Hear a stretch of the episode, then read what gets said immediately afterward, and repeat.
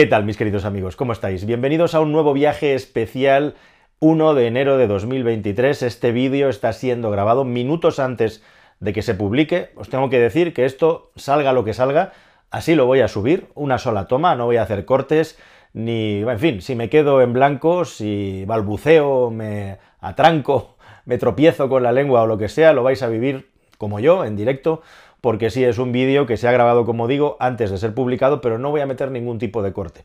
Bueno, para todos aquellos que estáis viendo este vídeo en los inicios del 23, feliz año nuevo, os deseo lo mejor, un próspero, como se dice, 23, sobre todo saludable y que sea todo lo bueno que pueda para todos y cada uno de vosotros, de toda la gente que seguís el canal. En segundo lugar, aprovecho para decir alguna cosilla, ah, pues eso, como estamos aquí un buen grupo, em, para todas aquellas personas que lo estáis viendo más adelante o en cualquier momento a lo largo y ancho de la historia, muchas gracias por aterrizar por acá. Aquí vamos a hablar básicamente de cosas que preguntáis vosotros directamente. Voy a intentar contestar al máximo de preguntas. Como sabéis, y os decía en el encabezado, aunque algunos no lo leen, Aquí no hablo de coches, porque el sitio de hablar de coches es en carguao.es. Yo entiendo perfectamente que veis mi foto ahí en la pestaña comunidad y os lanzáis a preguntar sin leerlo, pues de una manera completamente espontánea y es normal, y no tenéis por qué saber lo de los dos canales. En todo caso, lo de los coches, no voy a contestar mucho a cosas del automóvil o a nada, porque me toca hacerlo en el canal de carguao.es. Dicho esto, a todas aquellas personas que consideren que no les he respondido en los comentarios, de aquí a unos días, cuando tenga un tiempo, os respondo igualmente, porque según me estaba metiendo a grabar, son ya 300 y pico, 12, 14 los comentarios que hay, y evidentemente es imposible en un vídeo de una hora más o menos poder responder a todo el mundo. Permitidme que os diga también que, aprovechando que pasáis por aquí, como digo, es importante que sepáis que después de haber recuperado el canal, que ha sido un proceso pues eh, bastante duro internamente y que ahora tiene sus secuelas.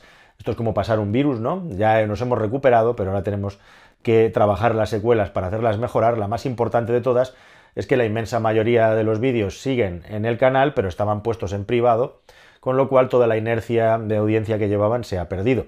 Y eso afecta duramente a la monetización del canal. O sea que he recuperado prácticamente todo, lo tengo todo, eso es lo importante y lo bueno, pero lógicamente hemos abierto pues todos los vídeos del canal y el ritmo de visualizaciones y etcétera no era el que era antes. De visualizaciones sí, pero de monetización no. Entonces, una de las cosas que vamos a hacer vinculado a esto, esto es un comentario sin más, es que aquellos vídeos que no están, alguno de vosotros en los comentarios me preguntaba por qué no aparecía el vídeo de cómo hace su dinero Red Bull, ¿no? Hay un montón de vídeos clásicos de, este canal eh, que, que tuvieron en su día mucha audiencia y mucho predicamento y que no están porque no han desaparecido. Entonces lo que voy a hacer es volverlos a subir de una manera periódica. En este canal siempre publicamos los miércoles y los domingos normalmente, salvo excepciones, publicamos dos vídeos nuevos a la semana y así va a seguir siendo en el futuro. Pero lo que vamos a hacer es que entre semana, en días que no son los habituales de publicación, vamos a ir subiendo aquellos vídeos que han desaparecido del canal, ahora ya están todos abiertos menos un paquete que ha desaparecido, y los vamos a seguir subiendo poco a poco, siempre con un puntito verde al principio del título del vídeo, para que de un solo vistazo tú sepas que ese es un vídeo que está resubido. Y bueno, ya hemos empezado, de hecho, con el Tata Nano, porque al principio, en los inicios sí que hablábamos de coches también en este canal, eh, pues es un ejemplo de vídeo que hemos subido, así que los lunes, todos los lunes habrá un vídeo nuevo que será un vídeo de los que ya estaban antiguamente. Como este canal ha crecido tan rápido, a toda velocidad, seguro que hay muchísimas de vuestras personas que no habéis visto todos los vídeos que se publicaron en su día, así que es una oportunidad también para descubrirlos o redescubrir aquellos grandes éxitos o no grandes éxitos, vídeos que pasaron desapercibidos y ahora les vamos a dar una segunda oportunidad. Estamos hablando de un 10% del contenido. El resto está todo en el aire ya como tenía que estar en su momento y os he de decir también que hemos recuperado una velocidad récord lo que es la audiencia media del canal en el día a día, ¿no? Aunque estos son subidas y bajadas y YouTube te pone un cohete en el culo, luego te lo quita, forma parte de la dinámica de esta inteligencia artificial que gobierna este canal y que es tan compleja y que nadie acaba de entender, eh, y también de las inteligencias no artificiales que hay tocando teclados detrás de los mandos. ¿no? Sobre YouTube vamos a hablar también. Así que si os parece, hechos estos preámbulos, todos estos preámbulos, me voy directamente o os voy a ir leyendo por aquí por el móvil, que es lo más cómodo, he empezado a tomar notas, pero me he dado cuenta, cuenta que no iba a ninguna parte, así que voy a empezar a contestar sin más, algunos repetís pregunta, con lo cual eh, si vuestra pregunta era parecida, daos por contestados. Bueno, vamos al lío directamente. Edmundo7021 me pregunta si me gustaría ser político y si fuera ministro de Transporte, cuáles serían mis tres objetivos o mejoras en el país. Eh, pues no quiero ser político, la verdad es que ya lo he respondido en más de una ocasión en el mundo. Voy a hacer un matiz y es que si fuera político, si me tocara ser político, creo que el mejor eh, puesto o el, único que yo me sentiría cómodo es en el de alcalde porque es el único que te permite estar cerca de la gente y en el que te permite tener una, digamos, repercusión directa en la vida de las personas con lo que haces, ¿no? Pero no me atrae ni me voy a presentar nunca a político, bueno, nunca se puede decir, ¿no? De este agua no beberé. Eh, si, si, fuera ministro de Transporte, ¿cuáles serían mis tres objetivos o mejoras? Bueno, y aunque no fuera de transporte, vinculado al transporte, pues por ejemplo, lo que haría sería aprovechar nuestras carreteras para poder hacer experimentos tecnológicos con los vehículos y los automóviles que vienen, hacer que nuestro país fuera puntero en dar facilidades para que se hicieran estos experimentos. Em, probablemente también promovería a lo bestia el transporte de mercancías por ferrocarril, por tren, y pondría las infraestructuras apropiadas para eso. y en tercer lugar, pues probablemente intentaría tener una movilidad equilibrada y accesible para todo el mundo, lo que supondría eh, pues ayudar a la gente a poder tener su vehículo independientemente de que si es enchufable o no, ¿no? Esas son las tres primeras cosas, estoy improvisando, que se me ocurren así al respecto. Bueno, Carlos Muñoz Ruiz, 6649, pregunta por, muchas gracias por, por los parabienes, Carlos, ¿Cuál es el proceso de documentación para preparar el contenido? Como habéis dicho algunos, esto ya lo conté en un vídeo anterior, tened en cuenta los que ya sois un poco veteranos, que la gente va llegando, no lo ve todo, y es normal que se pregunte. Siempre os lo digo, como curiosidad os diré que normalmente de cada vídeo nuevo que se publica en YouTube en un canal así mínimamente pujante con un mínimo crecimiento, entre el 50 y los 60% de las personas que ven ese vídeo en concreto no son suscriptores. Claro, de ese 50-60 tienes que borrar aquellas personas que ya te conocen y que no están suscritos pero que ven tus vídeos, ¿no? Pero al final, pues entre un 25 y un 50% de las gentes que ven los vídeos no, conocen el canal o no están al tanto de las cosas que se publican. Es normal que se repitan temas y preguntas, ¿no? Bueno, como he contado muchas veces, y esto a lo mejor puede decepcionar un poquito a alguien, pero es así, em, yo me informo desde hace bastante tiempo casi exclusivamente por medios extranjeros, leo medios de varios lugares del mundo y específicamente pues los anglosajones también, pero no solo ingleses y estadounidenses, sino también de otros países europeos. Incluso últimamente ya también estoy empezando a leer de Asia y de, de África incluso, eh, siguiendo alguna que otra recomendación. Y básicamente lo que hago es llevar una línea de muchos temas que me interesan o que llevo estudiando. Es curioso, divertido, ¿no? Porque muchos o algunos de los temas de los que yo hablo son temas que vengo estudiando desde mucho antes de haber creado los canales de YouTube, es decir, que ya tengo cierto bagaje, aunque solo sea como aficionado o lector, ¿no? Y cuando consigo acumular suficiente información, pues me pongo aquí delante a contar un tema. Em, hay que tener en cuenta también que hoy en día hay muchos medios de información que desgraciadamente se han hecho de pago, lo cual deja de ser un pequeño beneficio para la humanidad, podríamos decir, y un, prejuicio, un perjuicio, perdón, para aquellas personas que quieren estar bien informadas y hay buenos medios de información. ¿no? Yo lo que hago es catar de muchos sitios distintos, confrontar de un lado y del otro e intentar ser pues lo más justo posible y sobre todo intentar aportar algo. O sea, no me lanzo, no me lanzo a tocar un tema si no creo que tengo algo de información interesante que aportar. Y a este respecto os diré también que en YouTube hay mucho plagio voluntario y mucho plagio que no es plagio sino coincidencia, intertextualidad, ¿no? que dirían los técnicos, porque al final YouTube no deja de ser un Google de vídeo, ¿no? Y a mí me ha pasado y me pasa en los últimos tiempos que de repente publico una cosa y me doy cuenta que la he cagado porque hay otro que ha publicado lo mismo hace poco, las cosas se solapan y tú quedas como el que está siguiendo la tendencia que creó uno, ¿no? A veces pasa eso también al revés, es decir, que tú sacas un tema y de repente muchas personas se apuntan al tema. Eh, con esto os quiero decir que cada vez me informo menos a través de YouTube también, pero al final me doy cuenta que a veces grandes temas que voy descubriendo por otro sitio de lectura se han basado en vídeos que han visto en YouTube, todo está interconectado, ¿no? Y, bueno, pues básica y esencialmente es eso. O sea, llevo muchos, muchos, muchos años de mi vida informándome y leyéndome. Yo, soy experto, se supone, en gestionar la información, porque es la formación que yo tengo. Soy licenciado en periodismo, entre otras cosas. Y a mucha honra, aunque esta profesión está hecha un absoluto desastre. Y eso es lo que hago. Leer, documentarme y básicamente si en algo creo que modestamente puedo ser bueno es en relacionar ideas, ¿no? Y para relacionar ideas pues tienes que llenar tu disco duro de información. Yo me he pasado desde los 14, 12, 15 años llenando el disco duro de información y ahora estoy disfrutando como un marrano en una charca relacionando ideas. ¿Cuál es mi rutina de... No, perdón, me he saltado una pregunta. ¿Cuál es la moto que más me gusta del mercado? Dice Obi-Wan Kenobi. que es un cachondo, pues, pues no soy muy motero, pero, pero, o sí, me gustan mucho las motos. Mejor dicho, más que no ser motero, no soy experto en motos, ni mucho menos. Me gustan mucho las motos que hace mi amigo Efra. Y hay una que se llama Meca, con K, M-E-K-A, que a mí me tiene flipado y a ver si algún día me puede hacer una así. Si quieres buscar por Google Meca, la moto Meca, eh, pues alucinante. Manel López Ruiz me habla sobre la guerra del opio que son famosas las fotos que salen soldados americanos custodiando las plantaciones de opio. Bueno, pues, ¿qué relación tiene con los farmacéuticos? La verdad es que es un tema para investigar, no desconozco esta vinculación entre el ejército y el opio, que sí que se cultiva de manera a escala masiva en Afganistán. Y también aquí en España, o sea, todas esas amapolas blancas que tenemos en los campos, que teóricamente están ocultas y tienen que tener un permiso especial de la Guardia Civil, que es la conocida como adormidera, no es ni más ni menos que plantas que se utilizan luego para crear medicamentos que son opiáceos muy fuertes, ¿no? Y es cierto también que tenemos una absoluta eh, plaga, desgraciadamente, una absoluta mm, epidemia de personas adictas a los opiáceos y a los opioides, tanto los naturales de base natural como los de base sintética, y que yo estoy súper preocupado por si esto acaba aterrizando aquí, ¿no? Eh, personas con los umbrales y las tolerancias al dolor cada vez más bajas que acaban siendo presa de unos medicamentos tremendamente adictivos por pues, una industria eh, farmacéutica. Estoy hablando de los Estados Unidos específicamente. Y también médicos sin escrúpulos, ¿no?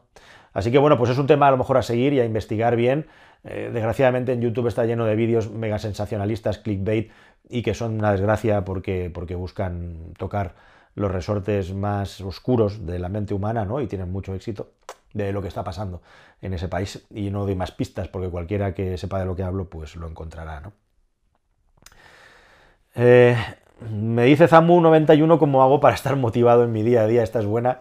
Muchas gracias, Zamu y cómo llegué a conseguir esta rutina diaria que vista desde fuera, por lo menos por mi parte, es exitosa. Pues la verdad es que, como digo muchas veces, yo no tomo café, así para empezar. Yo me caí en la marmita como Bélix del café cuando era pequeño. Soy una persona que tiene hiperactividad mental y por momentos he tenido hiperactividad física también, aunque ya con los años menos, bastante menos. Y me cuesta poco llevar estas rutinas de trabajo. Sí que es verdad que, que me esfuerzo mucho a nivel mental hago muchísimas cosas a lo largo del día. Mis días empiezan siempre entre las 6 y no más allá de las 7 y media de la mañana según el día. Eh, muchas veces los días terminan a las 9, a las 10 y a las 11 de la noche, algunos más allá, algunos con viaje en avión de por medio, mm, con madrugada y vuelta a madrugar. Y te puedo asegurar que, eh, todo, yo creo que prácticamente todos los días eh, digo basta varias veces. O sea, me arrepiento eh, la clave es que, es que estos momentos de bajón, estos momentos de decir, mira, no puedo más, esto, no es sostenible, que ya son muchos años así, ¿no? O sea, como te puedes imaginar, cada vez uno lo piensa más, eh, con, con, más frecuencia, pues, pues todos los días me pasa, en algún momento u otro, de decir, ¿quién me mandaría, no? pero se me pasa rápido al mismo tiempo. Y la, clave es esa, que al final el, desánimo no sea más fuerte que el ánimo. Al final si seguimos haciéndolo y seguimos con esta rutina es porque el ánimo eh, sigue alto y sigue venciendo y cuando te tomas tus respiraciones, tus impulsos y tus descansos, consigues la suficiente fuerza como para volverlo a intentar, ¿no? Y luego podríamos hablar de temas ya más de organización y multitarea. Eh, yo hago muchas cosas a lo largo del día y de la semana y del mes distintas. Eh, tengo una sociedad, tengo gente a mi cargo trabajando en la sociedad, hago mis cosas como sujeto individual, como mis conferencias, trabajo para carguao.es como empleado, hago muchísimas, muchísimas, muchísimas cosas y para eso es fundamental tener una superorganización personal. Eh, te diría, por ejemplo, tengo un vídeo, o sea, si lo buscáis por ahí, no me acuerdo ahora cómo se llama, pero algo así como, como los superpoderes o cómo hacer tareas simultáneas o cómo aumentar tu productividad, creo que era más bien cómo aumentar tu productividad, donde explico algunos de mis trucos.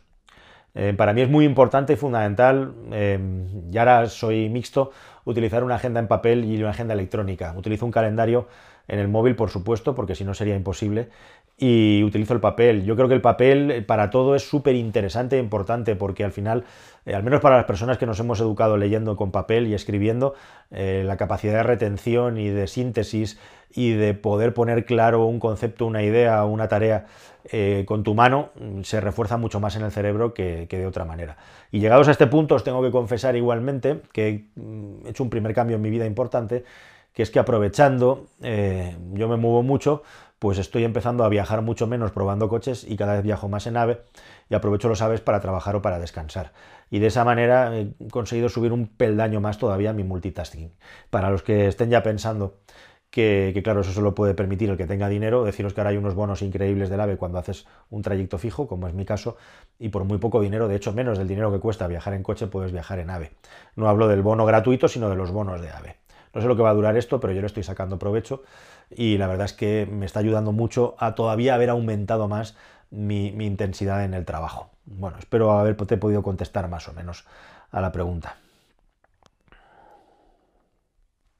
Dice Mario Folk, un abrazo Mario, este es amigo, que cuál es mi rutina en un día de trabajo normal. Bueno, la pregunta es la misma y he comentado que quiero cuidarme más, pues sí, es uno de mis grandes objetivos.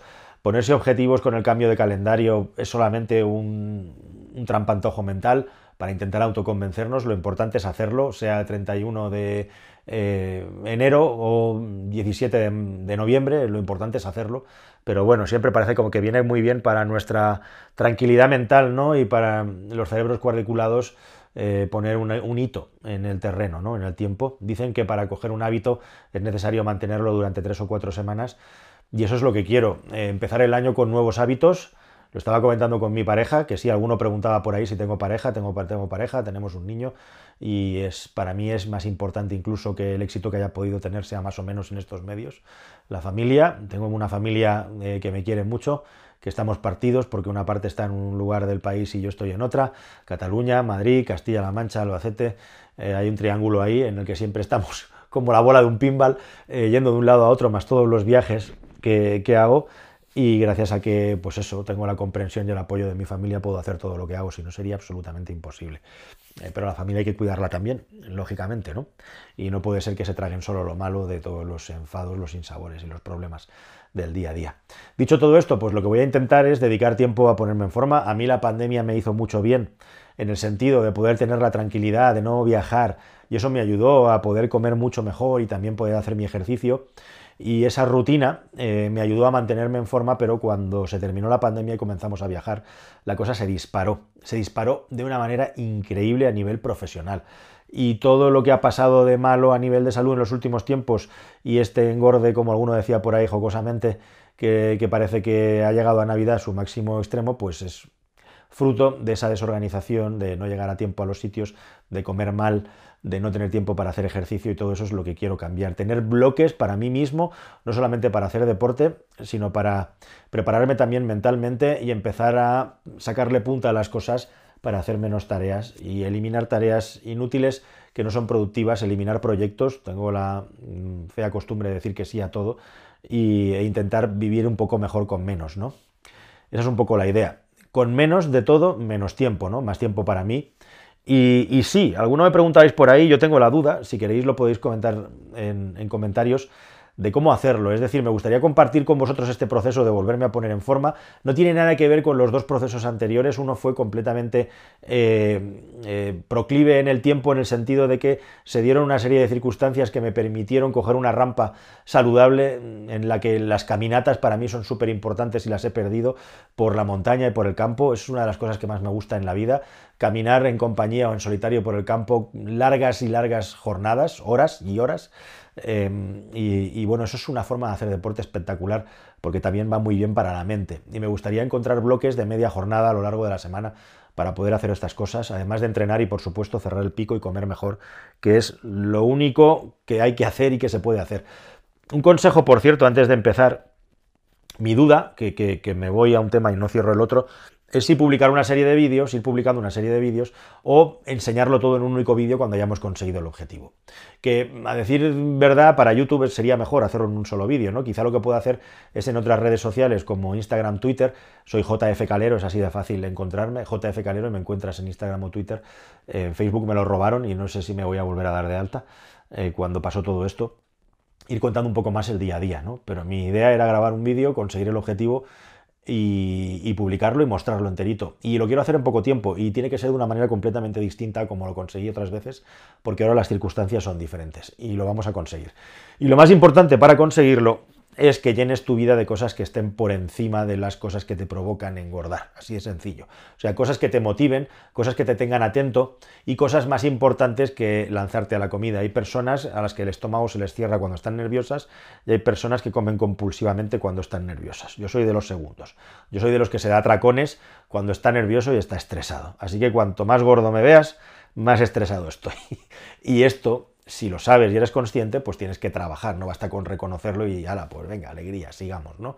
Hay que trabajarlo, hay que corregirlo y a eso nos vamos a dedicar este año 23. Espero que con éxito, porque además este, esto lo estoy verbalizando delante tuyo y quiero que se haga realidad y además me estoy comprometiendo. Así que bueno, ya me diréis vosotros cómo veis cuál es la mejor fórmula, pero lo vamos a hacer sin ningún tipo de, de tapujo.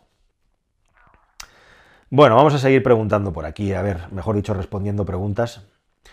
Eh, y hago fotos, preguntas si mi contenido está en. Eh, podría estar en podcast. Realmente está, se va subiendo. Si tú pones podcast JF Calero en Google, vas a encontrar las plataformas donde van subiendo mis vídeos. Eh, como comentaba, de coches no, no, vamos a hablar.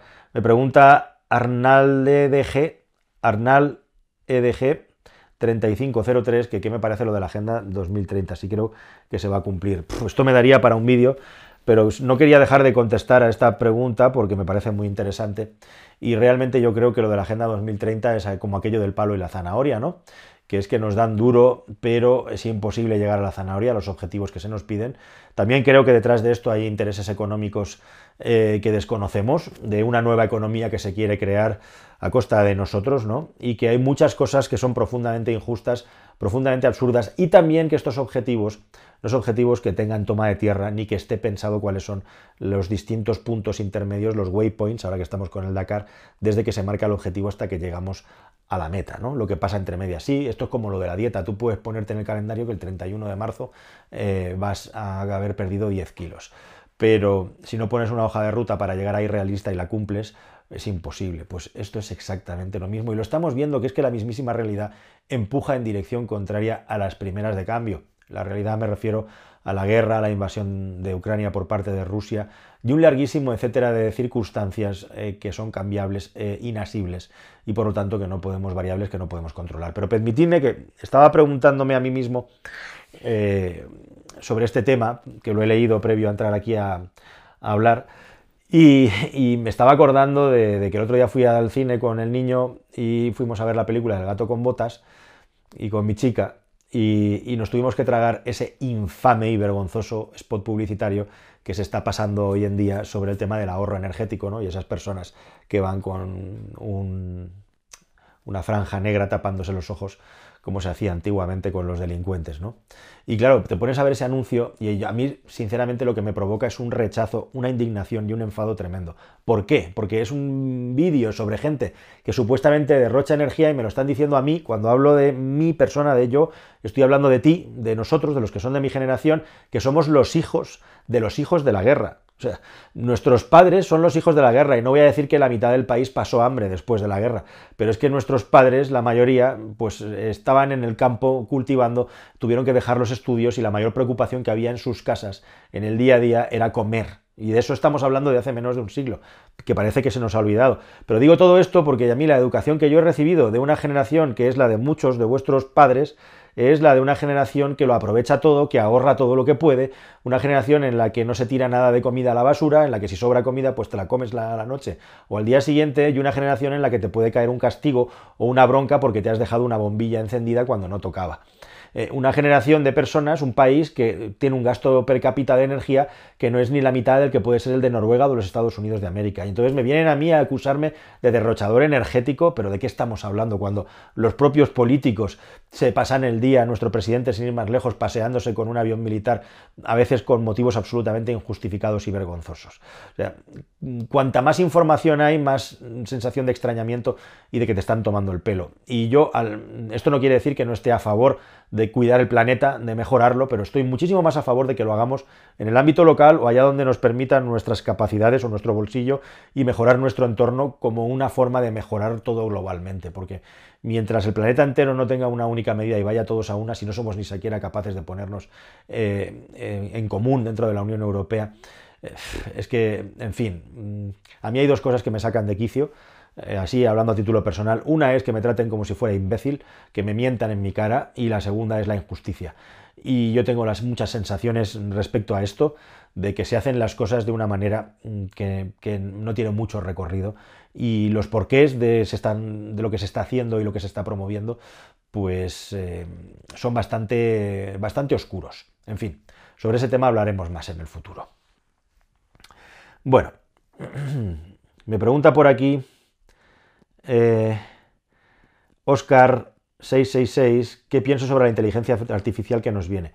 ¿Tengo pensado incorporarla en mi trabajo o día a día de alguna manera? Muy buena pregunta, Oscar, gracias. Además, aquí esto, por lo que veo, ha generado bastante debate, em, bastantes comentarios. Pues mira, sí, yo creo que la inteligencia artificial es un tema interesantísimo. También creo que es un hype, es decir, que es una moda y que hay un boom ahora por, por este nuevo servicio que ha entrado en Internet, esta especie de oráculo em, en el que te responden a todo lo que preguntas, que me parece bastante recalcitrante la forma que tiene que, de responder. Y básica y esencialmente yo creo que estamos en un momento tremendamente primitivo todavía en lo que se refiere a las inteligencias artificiales. Yo conozco a un grandísimo experto en inteligencia artificial, que es el Dr. X, que lo aplica en el mundo de la conducción autónoma. Eh, y, él siempre dice lo mismo, ¿no? que la, inteligencia artificial es como un mono cargado de drogas alucinógenas eh, con dos pistolas. Eh, le puedes dar las dos pistolas y te puede disparar a una diana y dar en el blanco de la diana y parecerte que el mono tiene una inteligencia increíblemente alta. La inteligencia artificial tiene una inteligencia superior, ¿no? O puede ocurrir también que con esas dos pistolas empiece a disparar a la gente y provoque una masacre, ¿no? Y de nuevo, el problema de todo esto es que tanto en un caso como en el otro, el problema para los humanos es saber qué es lo que la inteligencia artificial ha hecho para llegar a esa conclusión a esos resultados. ¿no? Ahí es donde nos perdemos. Dicho todo esto, las inteligencias artificiales que tenemos hoy en día son sistemas que son capaces de manejar montones de datos y que han estado enriquecidos con montones de datos para una finalidad en concreto, pero estamos todavía muy, muy, muy, muy lejos de esa singularidad en la que podamos replicar el pensamiento de un ser humano, ¿no? Y tener esa capacidad de abstracción que al final acabe dotando a alguien de la autonomía para pensar por sí misma. Eh, eso no lo vamos a ver yo creo ni en el corto ni en el medio plazo. Lo que no quita que sea súper interesante que haya que estar encima, que haya que estar estudiándolo, que estén saliendo cosas alucinantes, que decir, por ejemplo, de cómo una inteligencia artificial de repente se puede cargar en un par de años, en meses, toda una profesión como puede ser la de ilustradores, por cierto, y de hecho, en algunos de mis vídeos, yo, por ejemplo, ya he empezado a utilizarla en ese vídeo, que, eh, fue un vídeo que salió en un momento muy malo, el de los fertilizantes, pues algunas de las imágenes que aparecen en ese vídeo son de inteligencia artificial, es decir, no existen. ¿Cómo encuentras tú una imagen de en la Primera Guerra Mundial un contingente lanzando un gas venenoso de color verde de una manera que sea factible y fehaciente. ¿no?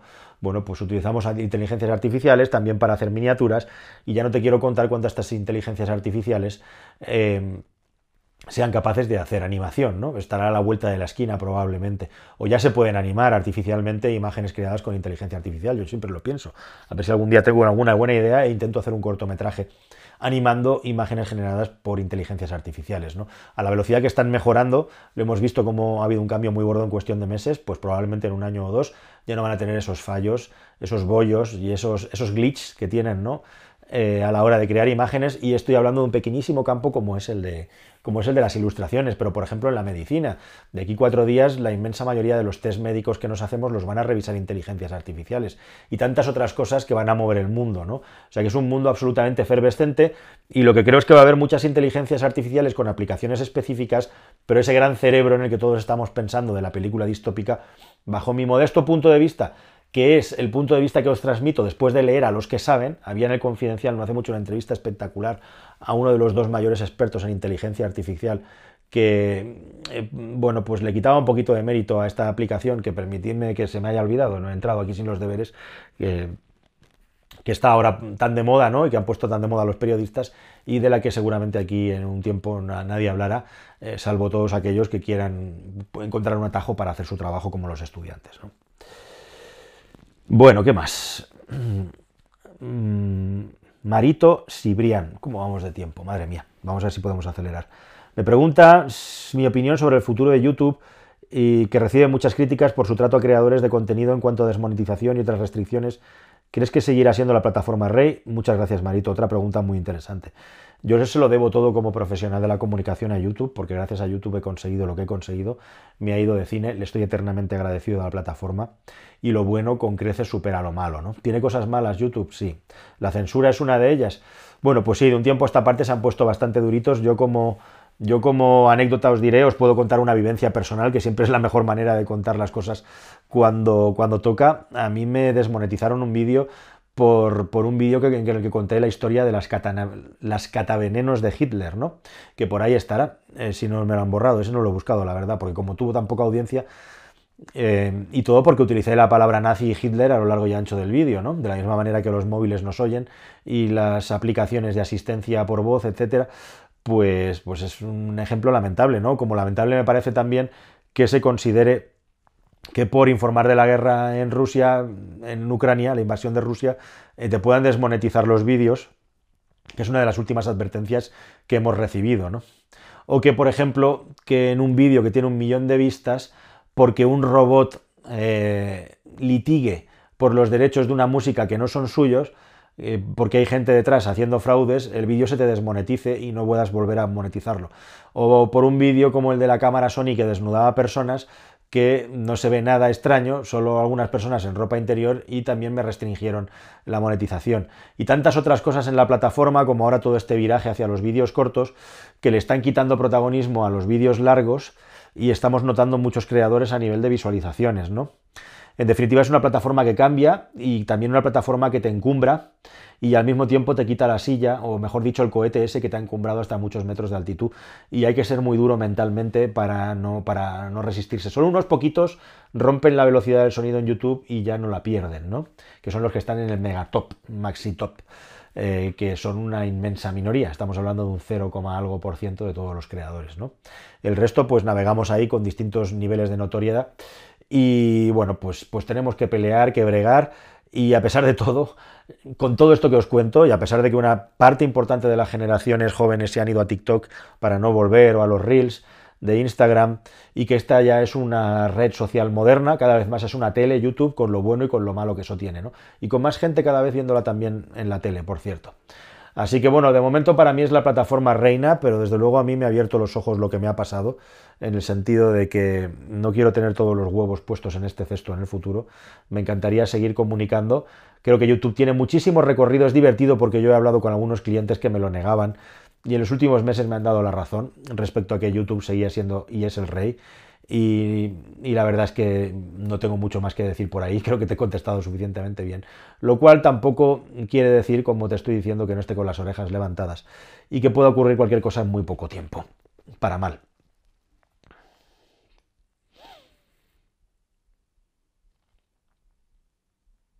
Bueno, aquí hay un señor Vicente Ruiz al que le agradezco muchísimo su comentario, que nos felicita.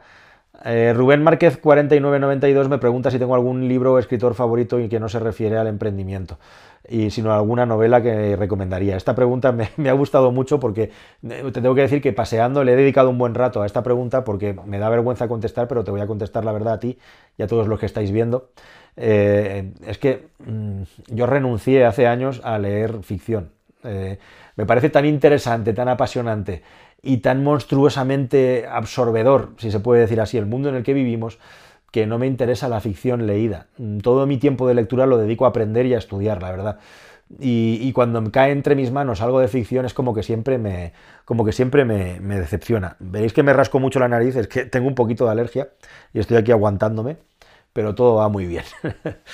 bueno, pues, pues te voy a decepcionar, pero la verdad es que no leo ficción. Yo mm, he sido una persona extremadamente aficionada al cine y, la ficción la reservo para las series y el cine, de la que tengo que decir también que estoy bastante defraudado porque la calidad de las series que, hay en los últimos años ha descendido a un ritmo absolutamente vertiginoso, al menos para una persona como yo, que ya tiene unos años, ¿no? Y, no, no, encuentro, o sea, no sé si es que me hago viejo, pero me cuesta mucho encontrar algo que me satisfaga. Te puedo decir que, claro que hay, que hay libros que, me han gustado muchísimo de ficción, eh, sobre todo en mi época de niño y de adolescente que devoraba libros. Eh, es la que más he disfrutado leyendo, con diferencia. Y luego ya me he convertido en un lector muchísimo más crítico. A veces te tengo que decir que me pongo a leer los libros de las personas que me acompañan en los aves, así de reojo, y digo, madre mía, que me aburro y me voy a mis historias, a mis historias, a mis reportajes, a mis crónicas y a mis, a mis artículos científicos en mi propio dispositivo. Eh, no sé, libros como por ejemplo El hombre invisible, vas a decir que, Marcianada de H.G. Wells o El señor de las moscas, de William Golding se llamaba, creo, son libros que me han marcado mucho. Eh, siempre, bueno, pues eso, porque son libros que tienen o humor o toma de tierra. Y luego hay un autor que no hace libros de ficción, que es Nassim Taleb, del que ya os he hablado muchas veces, Nicolás, Nassim Taleb, que es con diferencia mi autor favorito y una persona que me abrió los ojos y me cambió la vida con Antifrágil. Cada vez que tengo que recomendar un libro, este es un ensayo, recomiendo Antifrágil, eh, porque es un hombre que mezcla la ciencia con la filosofía, con las matemáticas, con, los clásicos, es un absoluto erudito, en el sentido más amplio de la palabra, un sabio, eh, con una mala leche que te cagas y, también con un punto de macarra y, de, chulesco, incluso violento, que, lo hace un personaje muy singular y particular, auténtico como él mismo. Y, que a mí marcó la vida porque de repente te encuentras con una persona que piensa de una manera que no es que tú... Mm, no es que tú, a ver cómo digo esto, este señor piensa de una manera y vive la vida de una manera que tú mm, intuías como una sombra, una forma ahí que podía existir, pero que ni siquiera te habías atrevido a introducirte en esa forma de pensamiento porque pensabas que estaba mal, que estaba muy mal. Y no estamos hablando de nada que esté vinculado con cosas oscuras ni con la delincuencia, sino con un nivel de rectitud y con un nivel de análisis de la realidad descarnado, donde te das cuenta de que nadie es tan listo ni nadie es tan tonto, donde te das cuenta de que todo es muy relativo y eso eh, te da un absoluto collejón de realidad eh, que a mí me ha servido de muchísimo en mi vida, em, para convertirme en mejor persona y mucho más, digamos, una persona quizá al final de éxito, en el sentido de, navegar por el mundo con otras, con otras prioridades ¿no? y con otra forma de relacionarte con, con la realidad. En fin, me podría estar horas hablando de esto y tengo la sensación de que, de que quizá no se me entienda, pero bueno, espero que sí.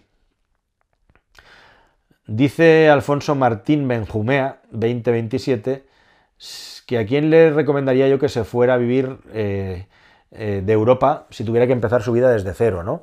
Con lo cual entiendo que él es una de esas personas que, a las que este país le decepciona mucho, a mí también me decepciona mucho mi país, em, pues por entre otras cosas por lo complicado y lo árido que es para todas aquellas personas que se quieren salir del rebaño de hacerse funcionario o poco más, ¿no? Y también por, por la falta de empresariado de calidad tanto por un lado, que es el lado de lo que genera la política, como por un lado, que es lo que genera la empresa privada.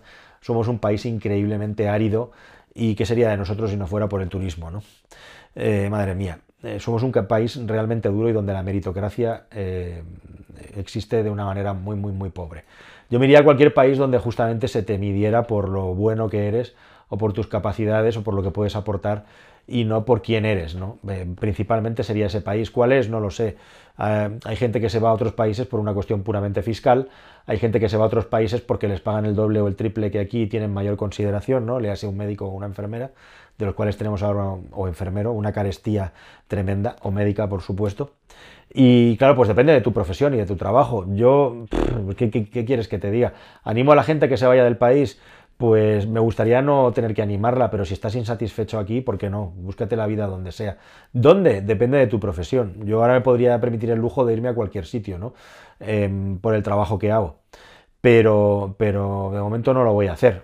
Sí te digo que en general los países anglosajones me gustan muchísimo, a pesar de lo que los criticamos, también, por ejemplo, esto daría para un vídeo, criticamos muchísimo a Inglaterra porque lo utilizamos como un escudo, como un escudo estatal, en lugar de escudo humano, escudo estatal para tapar nuestras miserias. Mira, ahora en Inglaterra faltan manzanas, mira, ahora en Inglaterra les ha subido la gasolina a 40 céntimos, mira, ahora en Inglaterra no tienen, no tienen camioneros. Nos pasamos la puñetera vida eh, teniendo a Inglaterra en la punta de la lengua. Ya nos gustaría 400.000 cosas que en aquel país funcionan de cine, que funcionaran la mitad de bien aquí y también a ellos les gustaría, por supuesto, que muchas de las cosas que tenemos nosotros eh, las tuvieran ellos. Esto es lo que ocurre siempre. Lo que ocurre también siempre es que todas aquellas personas que son españolas y que han vivido en nuestro país, y yo lo haría como un resumen esto. El otro día leía en Twitter a no sé quién, alguien que debe ser muy famoso en Argentina eh, o México, que decía que después de haber vivido en un montón de países en el mundo, definitivamente España era el mejor país para vivir del mundo con muchísima diferencia. Y estuve pensando en un rato en esa frase y por qué lo decía este señor, y mi conclusión o mi respuesta a su frase sería sí, pero. Y el pero es, España es el mejor país del mundo para todas aquellas personas que tienen un poder adquisitivo por encima de la media de los ciudadanos, y España es un país verdaderamente mierdoso para todas aquellas personas que tienen un, poder adquisitivo, una capacidad económica inferior y que quieren progresar. Ahí estaría un poco el matiz. Porque evidentemente también en nuestro país podemos vivir bastante bien con una calidad de vida bastante buena, con muy poco dinero y con penurias, cosa que por ejemplo en Noruega o en Groenlandia o en La Pampa o en el desierto del Sáhara no puedes hacer, ¿no? Así que, en fin, pues esos son un poco los matices. Con esto quiero decir que al final, lo de siempre, que todos los españoles, por muy bien y mucho que ganemos fuera del país, siempre queremos volver a casa. Por algo será, ¿no? Me pregunta Josu del Río si podemos hablar en un próximo vídeo de las altas capacidades. Me parece un tema interesantísimo. Eh, me encanta la psicología, no soy psicólogo mm, ni psiquiatra, pero me hubiera gustado muchísimo serlo, igual que me hubiera gustado ser 20 cosas en la vida distintas. Y por qué no, podemos tocar este tema, me parece muy bien, la verdad. Eh, lo hablamos, de las altas capacidades, como que muy bien dices, es un asunto que tiene muchísimas aristas que tocar. Vamos a ver qué más hay por aquí.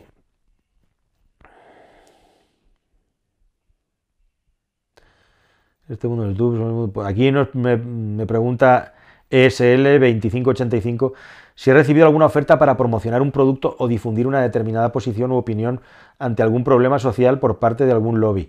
Eh, sí he recibido ofertas, gracias a ESL, de, a ver, de publicidad cada día, cada día recibimos. Por cierto, algunas últimamente fraudulentas con las que nos quieren robar a los creadores que tenemos cierta audiencia que no soy nadie yo, entre comillas, pero bueno, que ya tenemos la suficiente relevancia como para que eso ocurra. Y sí que de vez en cuando se ponen en contacto conmigo partidos políticos, no de los que vosotros pensáis, no los que salen en los telediarios, sino partidos de nuevo cuño que me piden ayuda. No me interesa meterme en política, la verdad.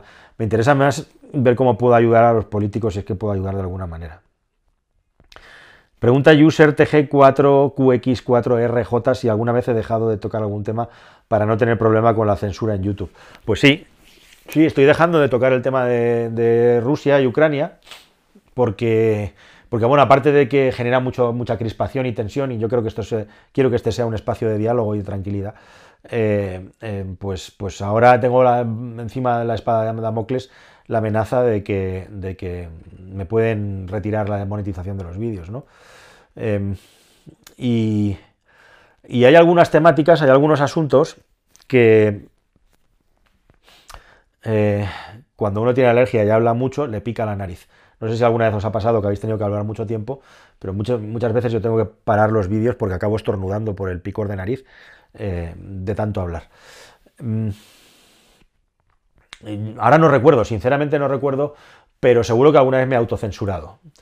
También un poquito os voy a contar porque creo que he dado suficiente demostración de que no me da miedo tocar ningún tema en este canal y que voy más allá, que, van muchos eh, y que intento no casarme con nadie, solo con lo que creo y si tengo que cambiar de opinión, soy el primero en reconocer que me había equivocado o que ahora tengo otra visión de las cosas. Pero, pero sí, sí que recibimos, eh, sí que recibimos propuestas y ofertas todos. Sí, sí.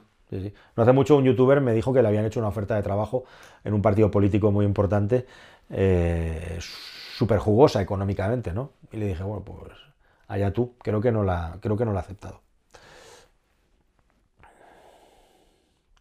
Dice Alejandro López Martín si creo que esta prohibición de los vuelos cortos en Francia, de la que hemos hablado en este canal, por cierto, eh, se puede extender a toda Europa, por supuesto, no te quepa duda. Bueno, la pregunta de peluquería Bernardo sobre la inteligencia artificial y múltiples inteligencias o un solo cerebro, un HAL 9000 distópico, la he contestado ya. Muchas gracias a Bernardo.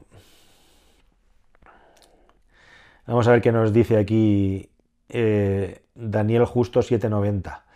Uf, me pregunta sobre Elon Musk. Uf. ¿qué es lo que pienso de él? Bueno, pues lo que pienso de él es que evidentemente es una persona eh, con unas capacidades como empresario y como ingeniero empresario impresionantes, con unas éticas de trabajo locas, eh, y me parece una persona que se ha atrevido a hacer cosas con un nivel, digamos, de temeridad impresionante y que le ha salido bien y que gracias a eso, gracias a Nassim Taleb, diría que es un tío con suerte, simple y esencialmente, pues ha conseguido convertirse en la persona más rica del mundo, aunque es verdad que este año ha perdido, yo no sé si el otro día leía un 20 o un 30% de su riqueza, era la mayor descapitalización de un ser humano en toda la historia de la humanidad, lo que le ha ocurrido a Elon Musk en el año 22.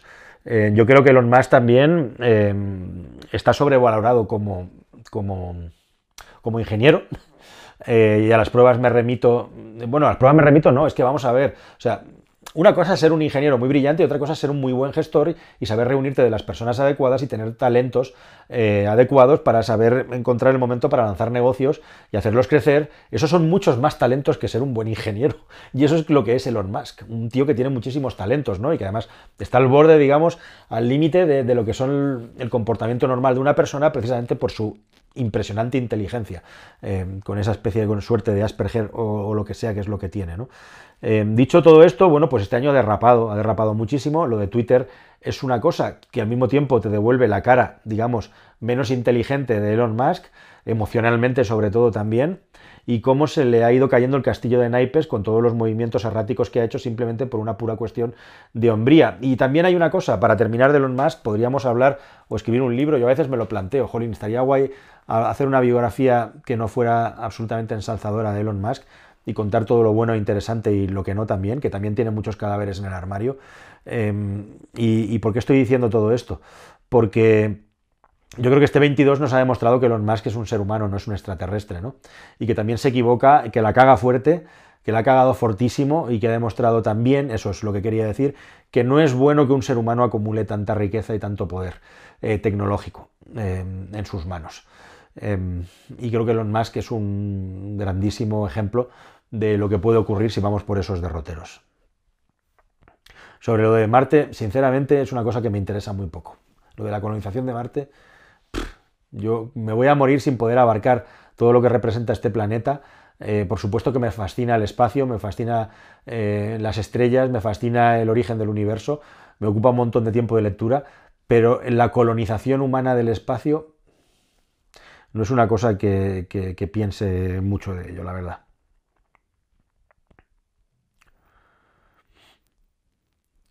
JManz X9 nos pregunta cuál creo que es el futuro próximo de la movilidad personal. Si ganará mm, peso el pago por servicio, por supuesto que sí. Eh, sobre tener un vehículo en propiedad, vamos a eso, a un modelo. La gente siempre me pregunta, ¿tú estás a favor o en contra del coche eléctrico? Yo os he dicho que no iba a hablar de coches, pero básicamente, ¿qué más da? O sea, yo no estoy ni a favor ni en contra, a mí me gustan todos.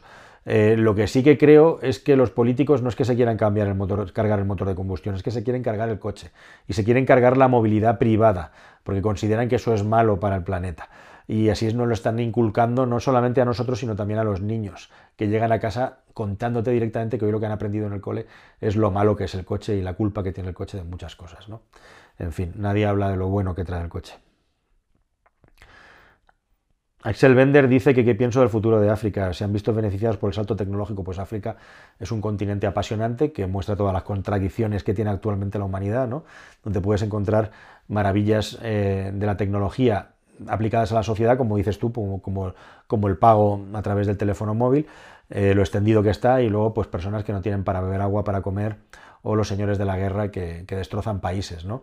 o países terceros que colonizan África para garantizarse sus materias primas la buena parte del futuro de la humanidad creo que se va a jugar con África y no es una cosa que nos interese mucho África, ¿verdad? Hablar de ella no es una temática que, genere mucho interés y yo creo que deberíamos hablar muchísimo más de ello.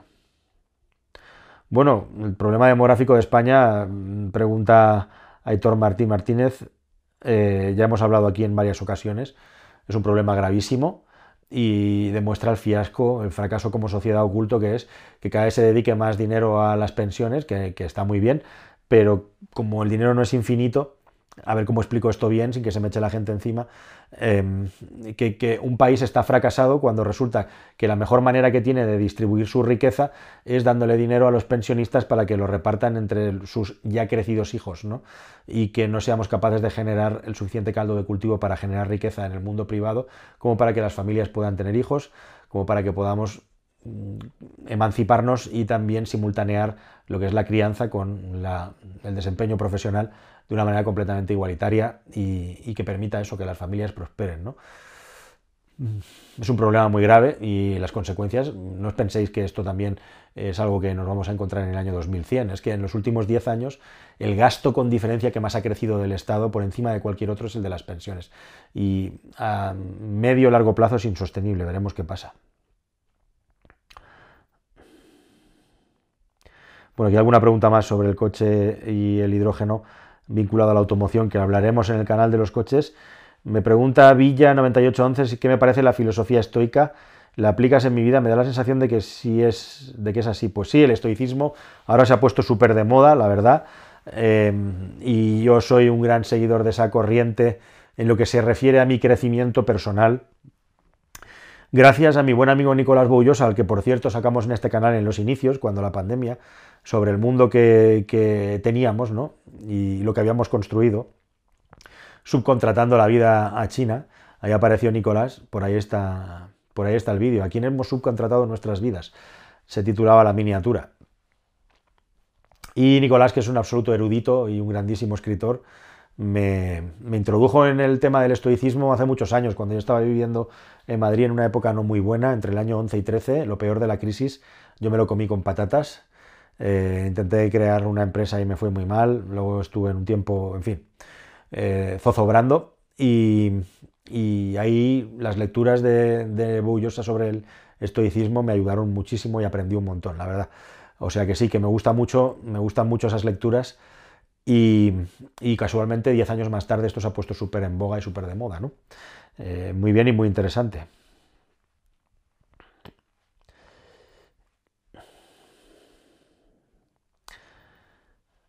Bueno, ¿para qué planes tengo para Samuel Samuel reducir el estrés y recuperar mi forma física? Todo pasa por tener menos tareas, trabajar menos y balancear la vida, tener más tiempo para mí mismo y no dedicar todo el tiempo al trabajo ni estar todo el rato en modo multitarea.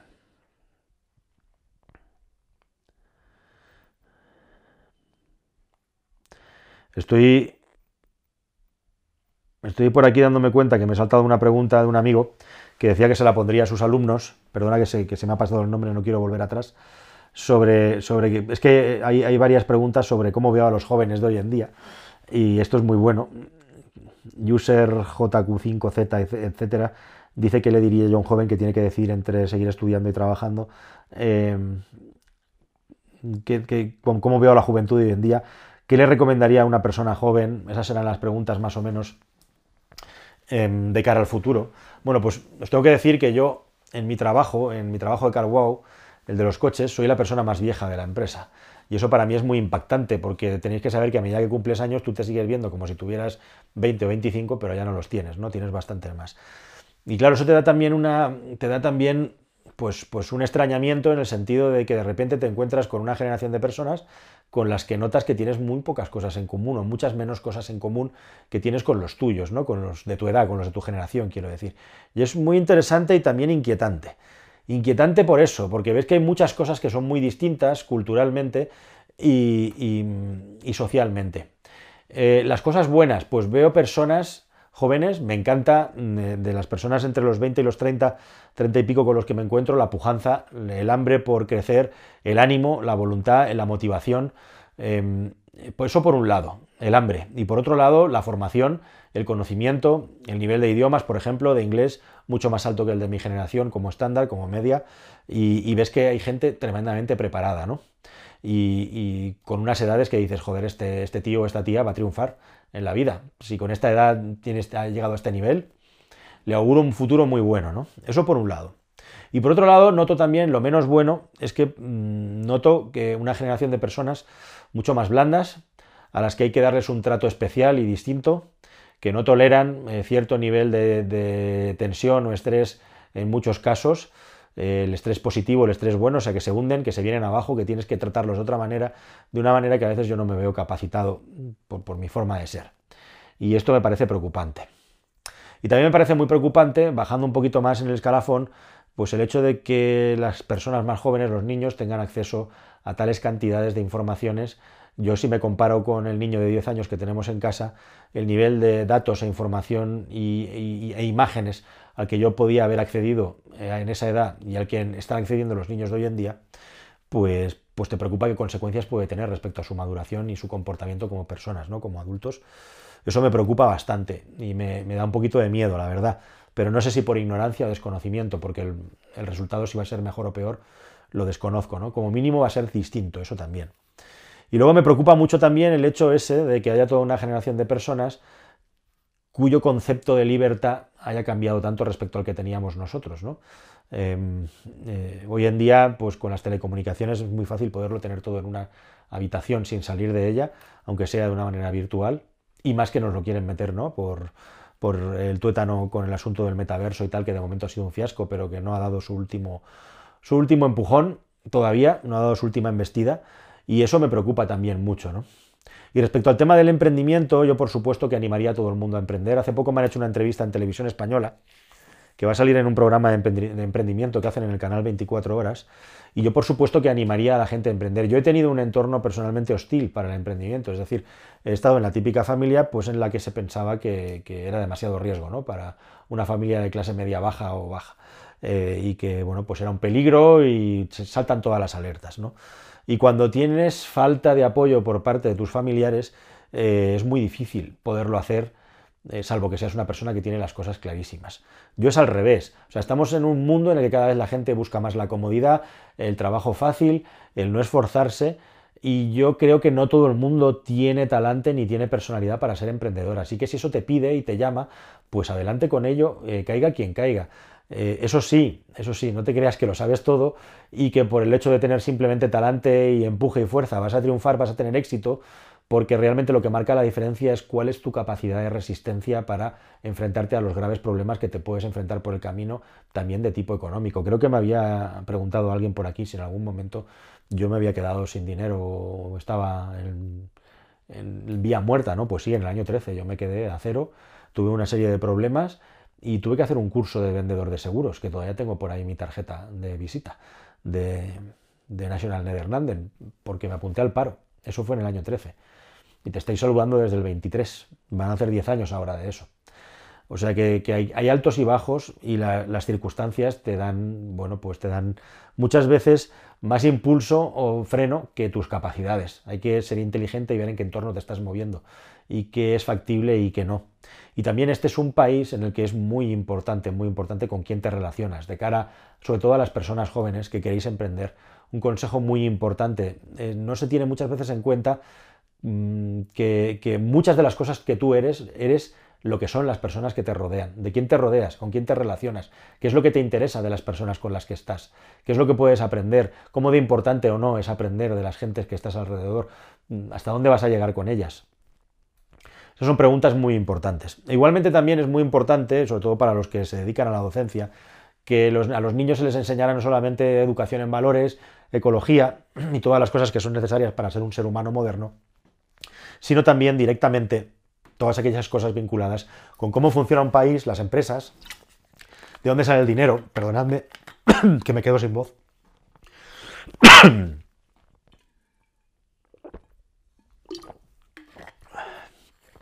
el mundo de las finanzas, de la economía, y que también a los niños se les permitiera que pudieran catar ese, esa miel, ese, dulce que es el del emprendimiento, ¿no? Y que, y que, bueno, pues que ellos tuvieran no solamente la capacidad de decidir por haberlo conocido, sino también eso, haber tenido la oportunidad de tener un nivel de formación de algo que es tan importante y que eh, bueno, pues se le dedica tan poca importancia en un país como el nuestro, en el que además es que directamente está mal visto que la gente quiera progresar y mejorar y, subir de escalafón. Bueno, pues justo Adán Alonso López preguntaba sobre esto también. Pues aquí ya son preguntas de coches, esto que tengo por aquí. User W4PV pregunta sobre los grupos de poder. Es un tema que me gustaría tocar en el canal, sí. Los lobbies y los grupos de poder. Y, y yo creo que lo vamos a dejar aquí, si os parece. Eh, Fabián Rolón pregunta por chat GPT. Efectivamente, chat GPT es la inteligencia artificial eh, que, que ahora mismo está tan de moda y ya, ya he contestado al tema, pero bueno, mm, pues mm, podemos sacar un vídeo al respecto. Por cierto que Fabián, precisamente, pregunta Fabián por el vídeo de Red Bull que tenía en el canal, es uno de los vídeos que vamos a resubir. Eh, siempre los lunes intentaremos subir vídeos relacionados con el mundo de la empresa, el marketing y la economía. Y luego otro día de la semana, que no sea el sábado o el domingo, pues un vídeo más de historietas como el niño radioactivo y etcétera, que no están ahora mismo disponibles en el canal. Y, y preguntaba Miguel Renzana de nuevo directamente dice, ¿qué tal te va la vida a nivel personal? ¿También cosechas éxitos como con tus vídeos? Saludos y felices fiestas. Pues muchas gracias, Miguel, por considerar que tengo mucho éxito a nivel profesional y por tenerme tan alta estima. Pues sí, voy a terminar como empecé, dándole las gracias a toda mi familia, a mi hermana, a mi madre, a mi pareja, a nuestro niño y a todas las personas que me quieren, que me queréis. Os tengo que decir que soy muy feliz haciendo lo que hago y que espero poder seguir haciéndolo mucho tiempo y que si algún día me canso o lo que sea, pues os lo contaré igual, pero parece que de momento no va a ser ese el día, ¿no? Así que bueno, pues queridos amigos, me he dejado unas cuantas preguntas por contestar, yo creo que ya llevamos un tiempo más que suficiente, y las siguientes, si os parece, las respondo por el chat, las que no he contestado aquí, espero que os haya parecido interesante, os deseo lo mejor para este año 23, y nada más, que por el chat nos vemos, nos vemos también por el mundo de los coches, nos vemos por el cascarón de nuez, es este un año 23 en el que espero que puedan cambiar muchas cosas para mejor en lo que se refiere a mi situación personal, que no profesional, porque mm, no, no, puedo imaginarme un escenario en el que me fuera mejor y que esté más contento sobre todo y satisfecho y motivado. Así que vamos a ver si podemos mejorar por la parte más personal, en lo que se refiere a mi persona, que no a mi entorno, que también es inmejorable. Y lo dicho, que nos vemos por aquí, no dejéis de ver el canal y apoyarlo. Es muy importante tener una comunidad grande y sana en este YouTube que viene del futuro, en el que cada vez estamos, digamos, eh, más atomizados y atrapados por otras dinámicas y otras rutinas que están empezando a crecer por fuerza y en las que nosotros también estamos participando, por cierto, como son los vídeos cortos. No me enrollo más, queridos amigos. Si queréis ver también cascarones en formato píldora de 60 segundos, ahí en la sección shorts del canal, los tenéis también contando historias que no se cuentan en los vídeos largos y que vais a flipar igualmente, espero, con las curiosidades que os cuento ahí. Hasta el siguiente vídeo y esto lo seguiremos haciendo en el futuro. Adiós.